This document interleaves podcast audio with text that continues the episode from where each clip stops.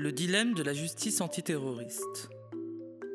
Chapitre 4 Torture et détention, une machine à radicaliser.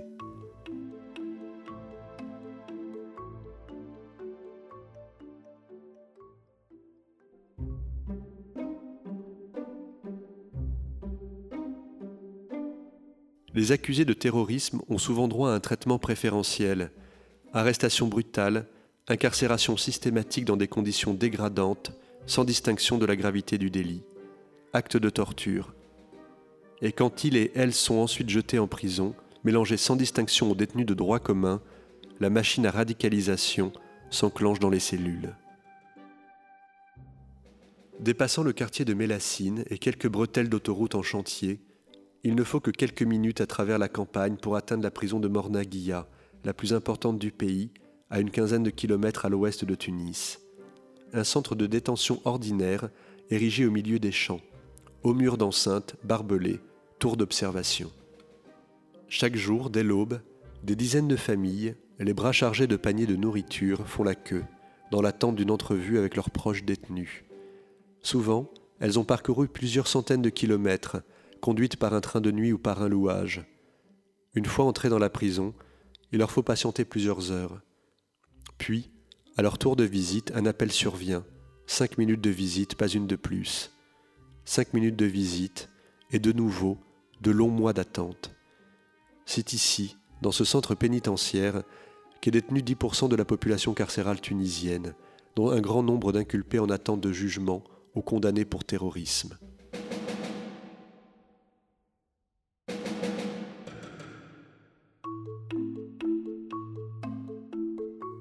De nombreux motifs, y compris de maigres larcins de droit commun, peuvent vous faire goûter aux délices de la détention en Tunisie.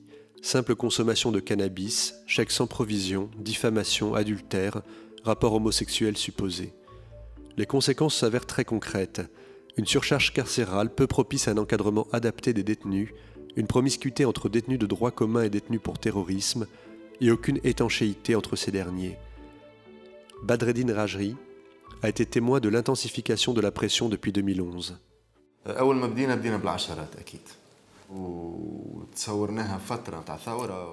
On a commencé avec des dizaines de personnes. On a cru que c'était juste la période de la révolution et que ça passerait. Mais on est passé de dizaines à des centaines de personnes. Le danger, c'était d'augmenter encore plus la pression sur les capacités des prisons tunisiennes. Ce problème existe depuis longtemps, on ne va pas le cacher indépendamment des détenus, dans des affaires de terrorisme. Donc en plus de subir cette pression, on se retrouve avec des détenus qui représentent un danger.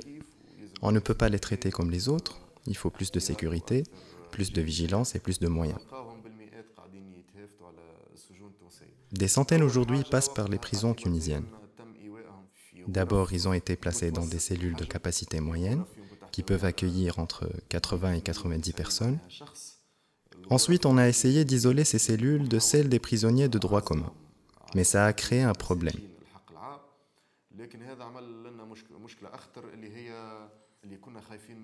Le danger qu'on craignait dehors s'est déplacé à l'intérieur. Ils pouvaient se réunir et se mettre d'accord dans des groupes de 60 à 90 personnes impliquées dans des affaires de terrorisme. Comme ils séjournent au même endroit, sont toujours ensemble, ils ont pu passer des accords, des alliances, partager une même stratégie sur les réactions à adopter. Si on prend n'importe quelle mesure contre un détenu, la réaction sera collective. On a senti que c'était un grand danger. Heureusement, on l'a compris très rapidement. Et avec ça, on a rencontré des difficultés pour les séparer, comme si c'était eux qui commandaient.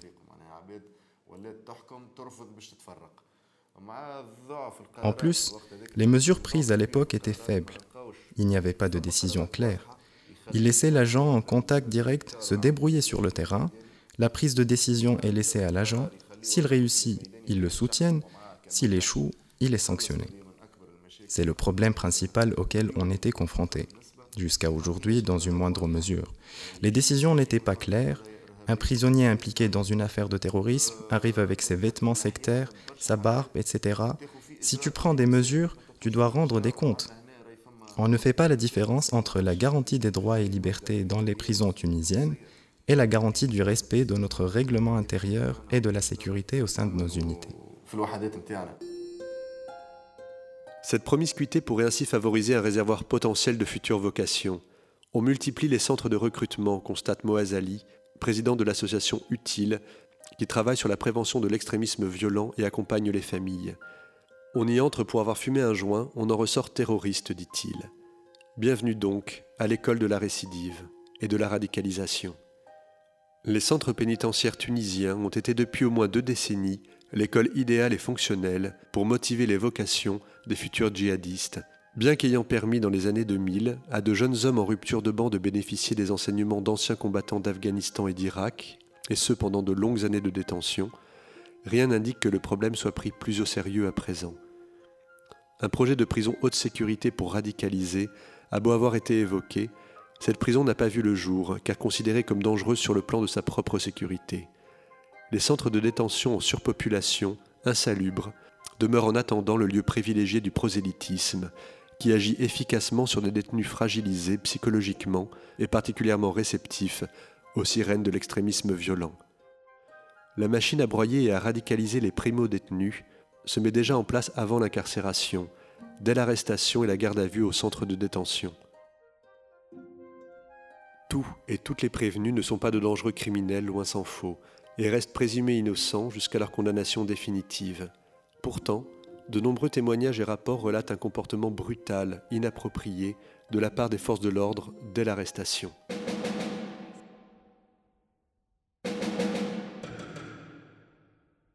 Les interpellés dans les affaires de terrorisme connaissent d'autant plus ce traitement préférentiel.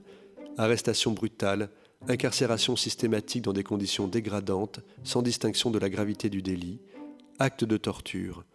Une politique sécuritaire rendue possible jusqu'à ce jour par un décret sur l'état d'urgence en vigueur depuis 1978 et qui favorise ce qu'elle est au contraire censée contenir. Un danger croissant de radicalisation violente. Rim Ben Smail est une des rares psychologues à intervenir en prison pour les détenus impliqués dans les affaires de terrorisme. Celle qui s'est également impliquée dans la prise en charge des détenus de Guantanamo témoigne des effets psychologiques pervers de telles pratiques. Dans tout le travail que j'ai pu faire avec les, détenus, j'ai pu observer des séquelles qui vont être euh, très différentes et d'ailleurs euh, chaque détenu a un vécu, un passé, une histoire et pour chaque euh, détenu, effectivement, on a un programme en fait de prise en charge qui va être très spécifique. Mais d'une manière générale, quand j'ai pu travailler avec les détenus de Guantanamo, j'ai pu observer qu'on était sur des formes de déshumanisation qui étaient totalement différente de ce que j'avais pu observer avec des détenus qui sont incarcérés dans les prisons tunisiennes ou bien des personnes qui ont fait aussi l'objet d'actes de torture ou de mauvais traitements en Tunisie, euh, donc dans les milieux d'arrestation. En fait, les personnes qui ont été victimes de torture et de mauvais traitements, la déshumanisation qui est à laquelle euh, les agents de l'ordre procède ou qui, est recherché, c'est vraiment d'aller dans l'humiliation jusqu'à amener l'homme dans son état animal et d'amener cet homme avec des actes de torture, des actes de mauvais traitement qui vont ramener l'homme à cet état animal. Et ils le décrivent tous, ils disent, euh, ils m'ont pris, ils m'ont considéré comme un animal, euh, ils m'ont obligé de faire un certain nombre de choses qui s'apparentent beaucoup plus à un comportement animal qu'un comportement humain. Et aujourd'hui, je me sens sali, se sentent salis quelque part, et humiliés, et ils ont du mal à refaire le chemin vers l'humain. Et je sens toujours cette régression ou ce retour vers l'homme animal qui reste une douleur prégnante chez eux. Nombre d'ONG, d'avocats et d'avocates contestent également les détentions préventives indistinctes des proches, de la famille, des amis, et ce jusqu'à 14 mois, voire plus. Plus contestée encore, l'incarcération par le juge d'instruction des personnes détenues, à la suite d'enquêtes hâtives dont les preuves sont réduites à des aveux arrachés sous la torture. Parfois, souvent même, les incarcérations ont lieu pour des interpellés étrangers ou étrangères aux faits qui leur sont reprochés. Le témoignage de B, accusé dans le procès des attentats de Bardo-Sousse, paraît significatif. L'homme, intégré socialement, sans antécédent judiciaire, a été projeté avec sa femme dans la spirale infernale de la justice antiterroriste après que son frère ait été reconnu complice du tueur de l'attentat de Sousse. La suspicion portée sur B est d'avoir dissimulé un téléphone.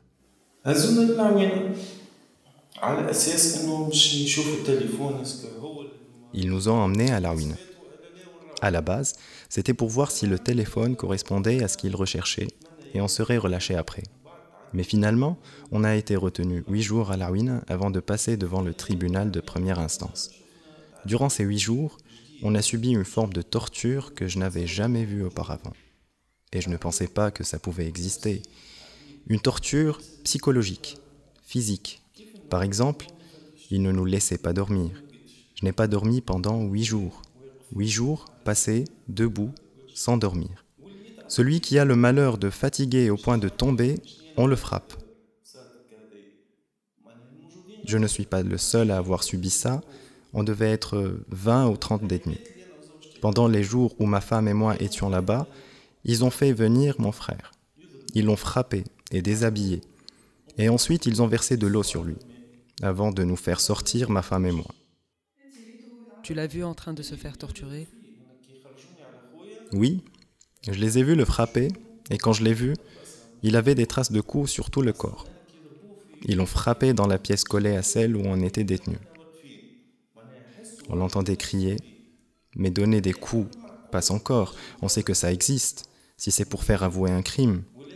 Mais ce qui m'a fait le plus mal, c'est qu'on nous utilise, ma femme et moi, comme outil de pression sur mon frère.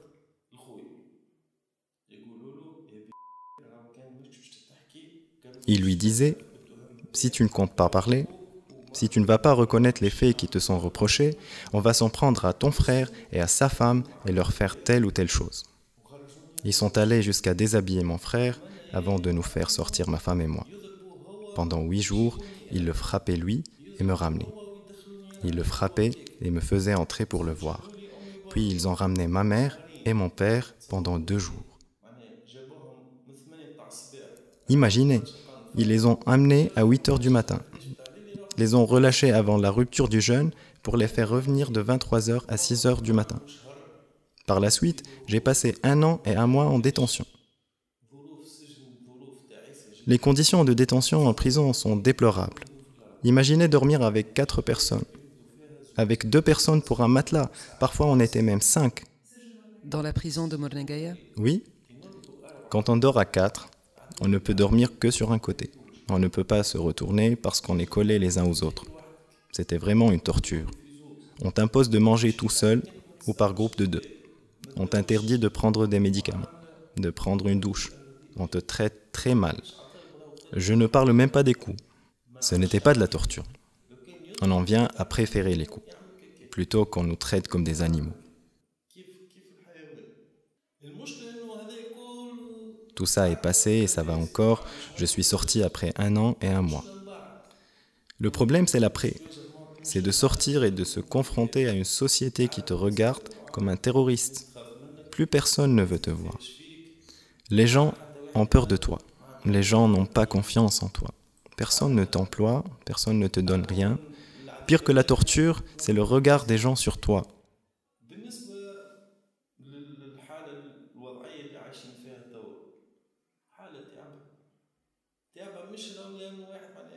Par rapport aux conditions dans lesquelles on vit aujourd'hui, elles sont très difficiles. Je ne parle même pas d'argent, je parle de vivre avec ses regards sur soi, de galérer pour se déplacer. Si tu te fais contrôler en ville, il t'arrête. Il t'emmène au commissariat où tu es sûr de rester 12 heures, 15 heures ou parfois un jour entier, jour et nuit, juste parce que tu te promènes en ville alors que tu as été accusé de terrorisme dans le passé. Je ne descends plus en ville parce que si je me fais arrêter, je vais y passer la journée. B écope finalement d'une peine de trois mois de prison, mais après avoir passé 13 mois en détention en attente de son jugement.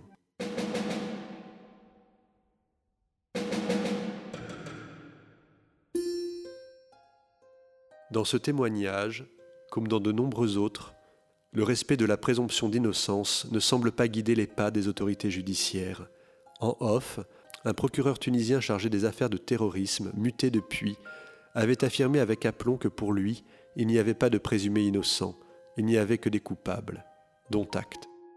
Difficile alors de ne pas relier ce type de pratique au sentiment d'injustice qui perdure pour de nombreux détenus bien longtemps après leurs arrestations et leur incarcération, et amène la réflexion suivante.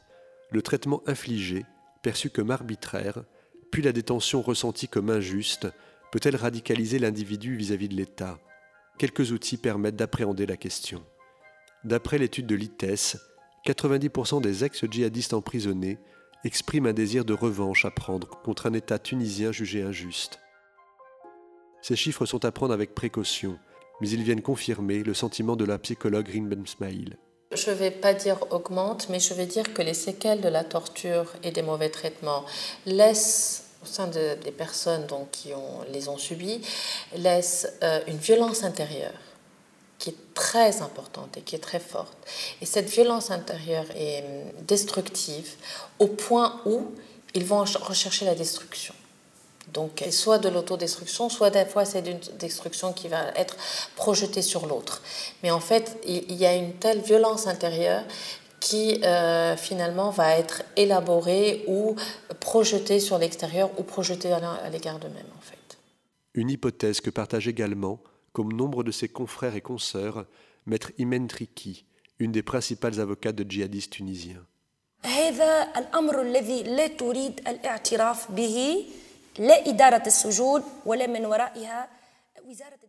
Personne ne veut reconnaître ce problème, ni l'administration pénitentiaire, ni le ministère de l'Intérieur à travers les institutions sécuritaires qui sont sous sa tutelle.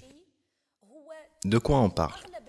Le djihadiste qui a choisi d'intégrer les rangs de Daesh était, dans une majorité de cas, victime de harcèlement, torture, de mauvais traitements, d'un traitement humiliant à l'intérieur des prisons tunisiennes. Quand on dit ça, on ne pointe pas un doigt accusateur à quelque parti que ce soit, en lui jetant la responsabilité du fait que des citoyens tunisiens se sont transformés et sont devenus djihadistes. Mais il est de notre responsabilité de dire cela pour pouvoir mettre le doigt sur cette maladie et qu'on la guérisse. Une partie des causes ayant conduit à choisir la destruction, la mort, la terreur, à semer la terreur au sein de la population, celui qui choisit cette voie veut prendre sa revanche sur ce qu'il a vécu au sein des prisons tunisiennes. Il y a d'autres raisons, en plus des conditions à l'intérieur des prisons mais l'une des raisons principales est liée aux conditions de détention dans les prisons.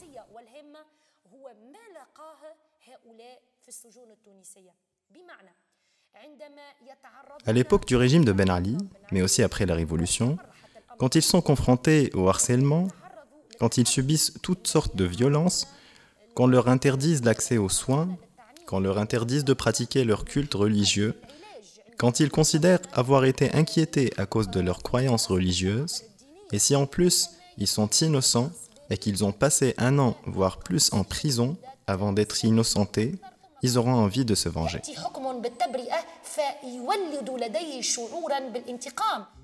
Ainsi mis en accusation, ce n'est pas la fonction de la prison comme lieu de détention qui est sujette à une remise en cause, ni la peine qui est effectuée comme compensation d'un délit c'est que l'attitude des autorités y favorise le sentiment, pour l'incarcéré, d'être dépossédé de lui-même, d'être en proie à un traitement arbitraire sur lequel il ou elle n'a aucune prise. On va retrouver des troubles du comportement avec de la violence très souvent euh, qui va être exprimée de différentes manières. On va avoir euh, des troubles de l'émotion, beaucoup d'apathie, c'est-à-dire ils ont des difficultés à ressentir les émotions comme avant. ils vont décrire des, deuils ou des décès qu'ils n'ont pas pu faire, dans lesquels ils n'ont pas pleuré, dans lesquels ils n'ont pu extérioriser aucune émotion. On va retrouver beaucoup d'impulsivité, une impulsivité dans laquelle ils vont toujours avoir l'impression d'être traités pas comme les autres, en fait, et donc de sentir une certaine injustice dans le quotidien de partout, voire de l'injustice de partout, mais en fait, c'est aussi énormément lié à ce qu'ils ont vécu. Ils vont avoir du mal à se projeter dans l'avenir. Donc très souvent, ce sont euh, des personnes qui sont vraiment dans l'instant présent et qui ont du mal à, aller dans la projection. L'organisation Reprieve, pour laquelle a travaillé Rim Ben Smail, et l'analyse qu'elle porte sur la torture rendue légale par défaut, a été fondée par Clive Stafford Smith en 1999 pour permettre une défense gratuite à celles et ceux qui ne peuvent se la permettre. l'organisation a permis à de nombreux et nombreuses condamnés à mort aux États-Unis de faire valoir leur innocence. 300 condamnés en sursis ont été innocentés et ont quitté les couloirs de la mort. Reprieve a ensuite mis en procès l'État fédéral américain pour le contraindre à autoriser les avocats et les avocates à défendre les prisonniers enfermés dans un désert juridique à Guantanamo.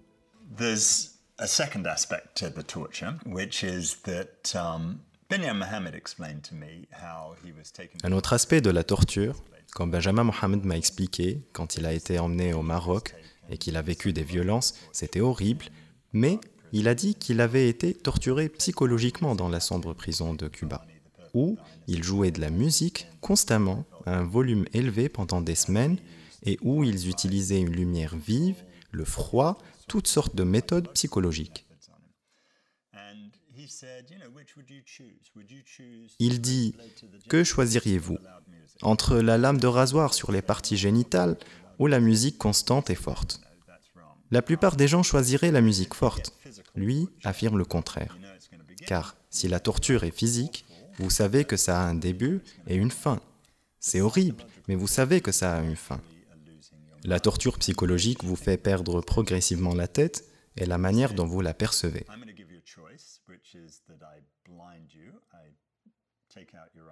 Il dit, je vais vous donner le choix. Soit je vous rends aveugle, ou je vous rends fou jusqu'à la fin de vos jours.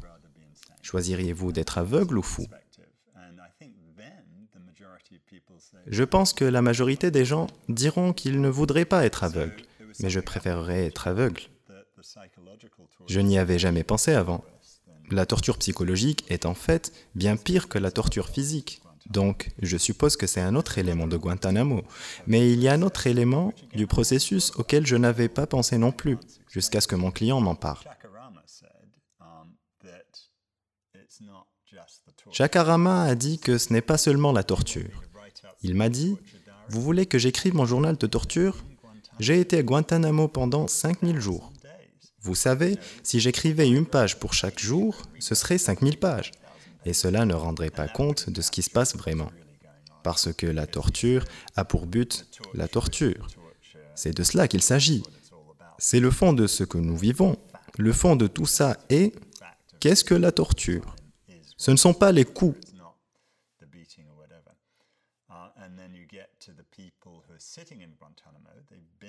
Quand vous arrivez aux gens qui sont à Guantanamo depuis 16-17 ans, ils sont neutres. Ils ne communiquent pas leur âge, ils ne sont pas autorisés à voir que moi. Je dis que je suis un avocat américain. Les interrogatoires étant interdits pour les non-américains. Le fait d'être en isolement à Guantanamo, c'est de la torture en soi. Ils peuvent rester détenus pendant 100 ans sans procès. Ils peuvent rentrer le lendemain. Ils ne sont personne, mais ils peuvent partir. Tout cela est tellement bizarre. Rim Ben compare, de son côté, les mécanismes de torture à Guantanamo avec ceux utilisés en Tunisie et évoque les conséquences qu'elle a pu observer sur la santé mentale des détenus. Chez des, personnes qui ont été incarcérées à Guantanamo, il est très vite apparu des séquelles totalement différentes au niveau psychique. C'est des séquelles qui euh, ont essayé de rendre l'homme machine en fait. Ils décrivent comme un processus qui les amenait à ne plus euh, pouvoir penser ne plus pouvoir se penser. Euh, on nous a mis dans des conditions de machine. On était devenus des hommes machines. Et certains disent même, je suis devenu une machine. Et puis, de toutes les manières, vous essayez de travailler avec quelqu'un qui n'est plus un humain, mais quelqu'un qui est une machine. Et m'ont même parlé parfois de, de durée de vie d'une machine. Je ne vais pas vivre longtemps, j'ai comme une, j'ai une durée de vie limitée. Et c'est comme si on m'a reprogrammé. Il y a une, une, idée de reprogrammation qui a souvent été élaborée par ces ex-détenus et qui disent je n'arriverai plus à être reprogrammé. Vous allez avoir du mal à me re, c'est pas me réinsérer à la société, mais me redonner mon humanité, redevenir même animal en fait. C'est quelque part comme s'il était passé du stade animal, de, cette, de ses souffrances, à un stade de complètement quelqu'un qui ne souffre plus. Il est atteint un certain degré de souffrance dans lequel il n'y a plus l'élaboration de sa souffrance, il est devenu une machine qui est prête à tout supporter. Les mauvais traitements apparentés à la torture, bien que condamnés explicitement dans la nouvelle Constitution et moins systématiques depuis la Révolution, demeurent toutefois en usage comme mode d'investigation pour les forces de sécurité, et comme réponse punitive de l'État par la suite. si la possibilité de porter plainte contre les auteurs de ces mauvais traitements existe légalement, aucune procédure n'a abouti actuellement, comme le confirme l'avocat Bassem Trifi, vice-président de la Ligue tunisienne des droits de l'homme. Moi, je pense que tout le monde est responsable. Je pense qu'il n'y euh, a pas une vraie volonté politique pour que la torture soit abolie et euh, qu'on en finisse avec cette histoire et qu'on arrête ces pratiques atroces. Je pense que les politiciens sont les premiers responsables. En deuxième lieu, c'est une culture un peu qui n'a pas euh, pu être effacée euh, d'après la Révolution. Ça persiste encore au ministère de l'Intérieur, chez, les, agents euh, de la police qui, qui font les interrogatoires. deux, le corps des magistrats aussi, il est un peu responsable parce qu'il n'est pas ferme dans la condamnation des actes de torture, soit par des jugements, soit par des actes, lors de l'instruction aussi. Euh, je pense que tout le monde est responsable, mais surtout, il n'y a pas une volonté politique pour arrêter avec la torture. Comme le préconisait le rapport remis en août 2015 au Conseil national de sécurité, une des premières clés pour prévenir la radicalisation violente en prison se trouve dans la mise en chantier d'un programme de réhabilitation pour les prévenus et condamnés dans les affaires de terrorisme. La durée de la peine d'incarcération doit pouvoir servir à la réhabilitation de l'individu. Or, comme le fait remarquer Mortar Ben Nasser, si la Tunisie investissait significativement pour la réintégration des prisonniers et prisonnières pour terrorisme et pour endiguer la propagation de l'extrémisme violent, pourquoi ne le ferait-elle que pour ces seuls délits? Faut-il que je devienne terroriste pour que l'État prenne soin de moi? Serait en droit de se demander l'ensemble des détenus? Euh, lorsqu'on a proposé donc euh, le sujet de réhabilitation, c'est dans les prisons. Maintenant, d'ailleurs, dans les prisons, il y a ce, qu'on appelle réhabilitation. Euh, c'est un donc, volet embryonnaire. Tout d'abord, il y a ce qu'on appelle le, nouveau discours qu'on essaie d'inculquer à ces gens-là. On essaie de discuter avec ces gens-là donc dans les prisons pour voir un peu est-ce qu'ils peuvent revenir sur ces idées fixes de tuer les gens et de rejeter l'autre. Il y a donc des discussions entre des sociologues, des psychologues, tout ça. Mais la réhabilitation, lorsque ces gens-là donc euh, quittent les prisons, euh, ça devient donc un contrôle sécuritaire plutôt, et on n'est pas parvenu à faire quelque chose sur ce volet-là, puisque le problème donc est vu sous un autre angle. Donc il y a des gens qui disent si ces gens qui ont été terroristes, on va les intégrer. Disons, comment on, va les intégrer? Donc on leur donne un projet, euh, donc on va les aider à faire quelque chose, donc à travailler, tout ça. Ils disent à ce moment-là, a, on a un problème avec tous les autres qui ne sont pas terroristes, mais qui quittent les prisons aussi.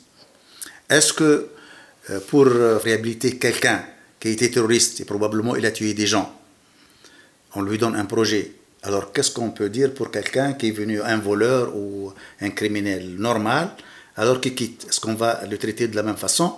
Ou bien il faut l'obliger qu'il passe par la voie donc, euh, de terrorisme pour pouvoir l'aider à s'intégrer dans la société? Vraiment, c'est très délicat. Et je crois qu'on n'a pas parvenu à réellement trancher. Crois en Tunisie que le, le sujet de réhabilitation est toujours l'étude. Par ailleurs, cela induit pour la justice de s'interroger efficacement sur la nature de la détention, du parcours des détenus. Interroger la notion même d'extrémisme, les degrés de dangerosité des détenus les conséquences que leur détention peut poser pour eux-mêmes ou elles-mêmes et pour les autres détenus, et les programmes possibles de réhabilitation. Depuis 2015, différents rapports ont successivement redéfini les concepts en Europe, passant de la notion de déradicalisation à celle de désendoctrinement, puis, plus tard, à celle de désengagement ou désembrigadement. Le terme de déradicalisation a été abandonné rapidement, l'incarcéré pouvant être radicalisé intellectuellement sans pour autant représenter un danger. L'endoctrinement n'est pas en soi un facteur de dangerosité, ni de passage systématique à la violence. Le terme de désengagement, lui, est aujourd'hui préféré, désengagement de la violence s'entend. Il ne s'agit pas pour le ou la condamné de renoncer à sa construction idéologique personnelle, mais à l'utilisation de la violence. Hechem Tiflati, basé à Montréal, a étudié les différentes sources de radicalisation à partir d'entretiens directs avec les membres du groupe État islamique. Historiquement, radicalisation était une chose positive. plusieurs personnalités dans le monde étaient considérées comme radicales. Nelson Mandela était un radical. Muhammad Ali était un radical. Martin Luther King était un radical. Alors toutes ces personnes-là, on, on, jette un coup d'œil sur leur positionnement.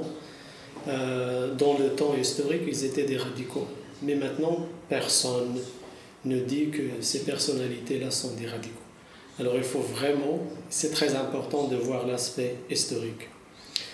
Euh, maintenant, avec le terrorisme, 2000, en, 2001, le 11 septembre 2001 et avant, on a compris que le, le, terrorisme euh, euh, est un processus.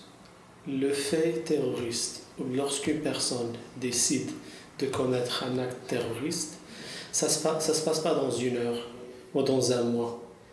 C'est un long processus. Comme on dit en, en, en anglais, doesn't happen overnight. Ça prend du temps.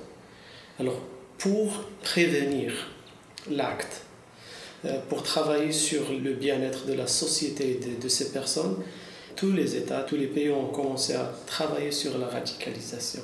Mais c'était un peu problématique au début, parce qu'on a des groupes qui se considèrent radicaux qui croient que être radical, c'est vraiment une chose positive, parce que c'était ces radicaux qui ont changé la société vers le mieux, les, le, le, féminisme, tous ceux qui ont combattu pour, pour les, les, les, droits de minorité et tout.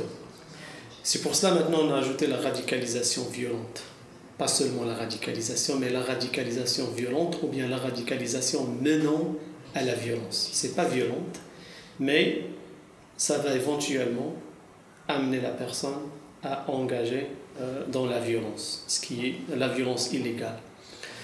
Euh, pour les quatre euh, processus de radicalisation, ça c'est autre chose. Ça c'est des théories qui essaient de comprendre comment les, les personnes se radicalisent. On comprend que c'est un phénomène vraiment compliqué. Euh, c'est un phénomène non linéaire, même si on trouve des, des théories comme la théorie de, de, Mogaddam ou bien la théorie de, de New York Police Department et autres théories, qui nous donnent des, des, des staircases euh, qui nous donne des escaliers, qui nous donne des étapes. Étape A, B, C et le C ou bien le D, c'est juste avant la radicalisation. Même si on donne ces, ces, exemples, tous ces chercheurs, tous ces experts de radicalisation et de terrorisme sont, euh, ils sont convaincus que, que ce processus n'est pas linéaire. Il y a des personnes qui vont passer d'étape A à l'étape D. Il y a des personnes qui vont passer de l'étape A à l'acte pour, euh, pour Mogadam, par exemple, la première étape dans le processus de radicalisation euh, commence avec des choses personnelles, avec une crise personnelle. Avec une crise personnelle mais liée à un fait extérieur, liée à un fait familial, fait dans la société, euh, stigmatisation, euh, racisme, islamophobie, antisémitisme, euh, liée à un événement politique, quelque chose, à un ordre politique contre une minorité, euh, lorsqu'on, euh, entre parenthèses, lorsqu'on légalise le racisme, ça aussi ça a un effet sur les, sur les minorités et sur d'autres groupes minoritaires dans une société donnée. Alors, le, le souvent, le, la première étape, c'est souvent c'est ça, c'est pas un danger parce que dans ce bassin de la première étape, souvent on trouve presque la majorité des adolescents, la majorité des jeunes, vont passer euh, dans un temps ou un autre par une petite crise identitaire, une petite crise euh, euh, liée à une relation d'amour, liée à la, religiosité, liée à tout ce qui se passe dans la société. Alors, dès qu'on monte, c'est comme le, pyramide. Alors, la base, deuxième base, euh, deuxième étape, souvent euh, commence par le, questionnement de la légitimité de la société la, la, légitimité des institutions politiques, des institutions démocratiques. Les personnes commencent à délégitimer ces institutions. Troisième étape, c'est euh, la, légitimis légitimisation de la violence. Alors, la personne, euh, lorsqu'elle questionne le vivre ensemble, lorsqu'elle questionne la démocratie, lorsqu'il voit la majorité des, des, des, des, gestes officiels ou non officiels dans sa société comme injustes contre lui, contre elle et contre sa, sa, communauté.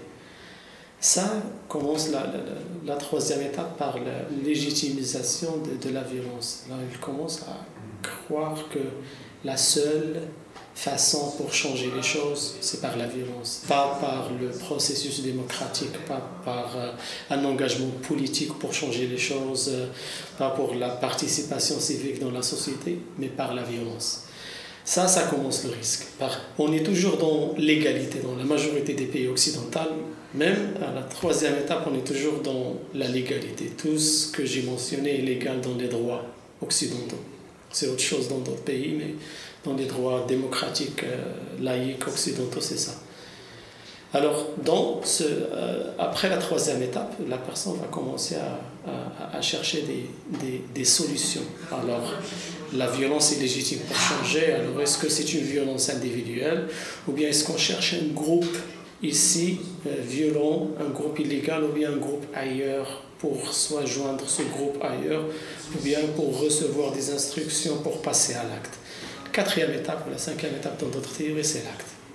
Alors, toutes ces, ces, étapes, ça c'est juste un exemple d'un processus basé sur euh, des profils que les, les, chercheurs ont, étudiés. Ça ne ça vient pas de nulle part.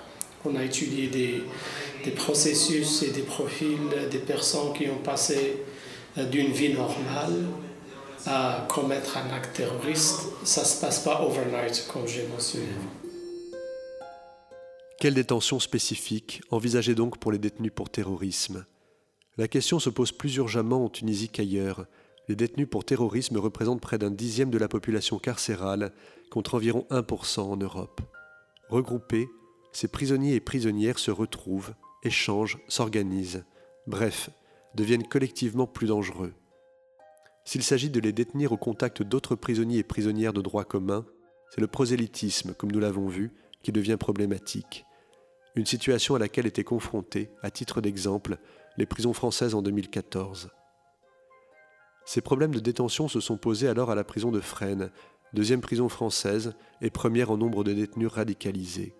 Le directeur, face au retard dans l'action de son ministère de tutelle et témoin du prosélytisme actif dans son centre, décide de placer à l'isolement, dans des conditions déplorables faute de moyens, les détenus radicalisés, obligeant ainsi la direction générale à réagir.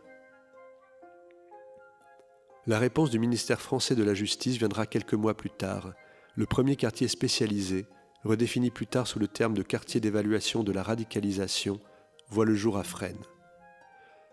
Les quartiers d'évaluation de la radicalisation considèrent trois catégories de prisonniers pour terrorisme ceux arrivés au groupe État islamique par erreur de parcours, délinquants, personnalités de suiveurs, crise existentielle, etc., qui représentent environ 80% des détenus pour terrorisme. Après une évaluation sur plusieurs mois, ceux-là retourneront à une détention normale avec les prisonniers de droit commun.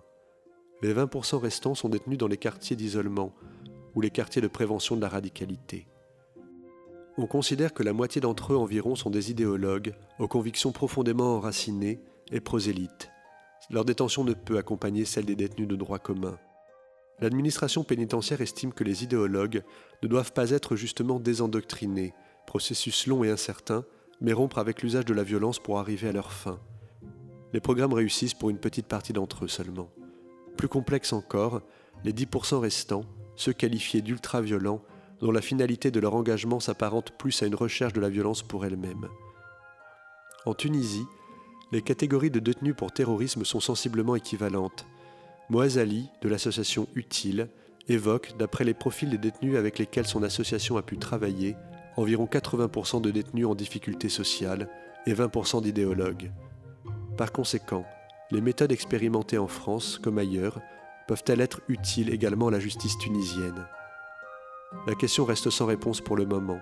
En l'attente de programmes clairs, le personnel pénitentiaire se trouve à devoir chercher lui-même les réponses de secours et jouer les médiateurs sociaux.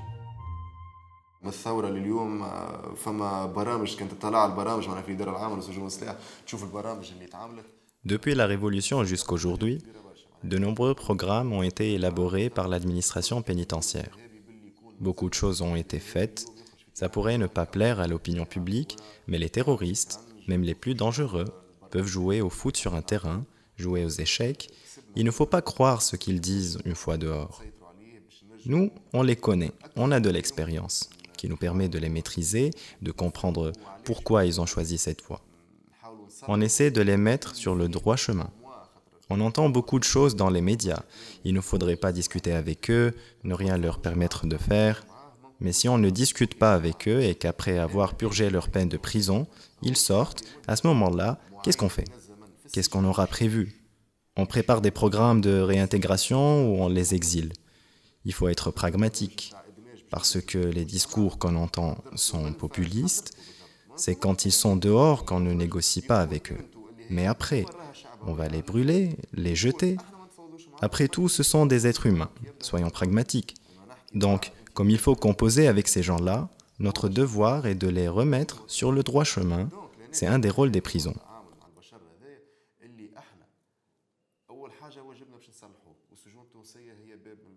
On les réhabilite et on tente au maximum de les réintégrer. Parce que dans tous les cas, logiquement et selon les droits humains, ils vont retourner au sein de la société. Les programmes se font attendre. Autre aspect, Rim Ben plaide quant à elle pour un renforcement de la consultation de la société civile dans la prévention. Je pense que ça mériterait d'être être une, une, prise en charge multidisciplinaire, multi-acteur, ensemble, avec une stratégie connue par la société civile, dans laquelle on peut s'intégrer de manière efficace et dans laquelle on peut travailler ensemble de manière efficace. Ensemble, ça ne veut pas dire une société civile au service de l'État, ni un, État qui va être totalement tout délégué à la société civile. C'est pas du tout ça. Mais ensemble, c'est en complémentarité. Je pense que ça mériterait. Les plans d'action seraient beaucoup plus efficaces. C'est ma façon à moi de voir les choses. Je pense que dans notre association, par exemple, on essaye de faire un certain nombre de choses, mais on, sait qu'il y a différents autres acteurs de la société civile, mais on est, même en, tant qu'acteur, on n'est pas coordonné en fait, parce qu'il n'y a aucune coordination au niveau euh, national. Et c'est vraiment dommage. Je pense à toutes les mères ou toutes les familles dans les quartiers qui auraient besoin d'avoir des structures de quartier dans lesquelles elles pourraient communiquer ou elles pourraient échanger, dans lesquelles elles pourraient euh, euh, peut-être être des ressources importantes pour aider ces jeunes à s'en sortir. Eh bien, en fait, elles ont besoin de structures qui puissent être à la fois dans l'éducation, dans les affaires sociales, au niveau de l'emploi, etc. Donc, si on avait en fait euh, une prise en charge multifactorielle, multi-acteur, on, gagnerait en efficacité. Moi, je pense qu'en fait, on est en train de privilégier l'approche sécuritaire et qu'il y a euh, une dimension non sécuritaire de prévention euh, contre l'extrémisme violent, maintenant c'est le, terme à la mode, mais en fait elle est pour répondre à certains bailleurs de fonds et certaines euh, instances qui le demandent, et je ne sais pas si en fait l'État en est vraiment convaincu. Parce qu'en fait, si on était convaincu d'une démarche de prévention contre l'extrémisme violent, multidisciplinaire, multi-acteur, on verrait donc l'intérêt de la société civile et donc on travaillerait en collaboration et en toute transparence. À ce jour, et de ce que j'observe, la prise en charge, elle n'est pas multi-acteur et elle euh, n'intègre pas la société civile ou bien toute la société civile. L'efficace prise en charge sécuritaire de l'extrémisme violent à court terme ne permettra pas à la Tunisie de faire l'économie d'un projet à plus long terme pour endiguer la machine à radicaliser.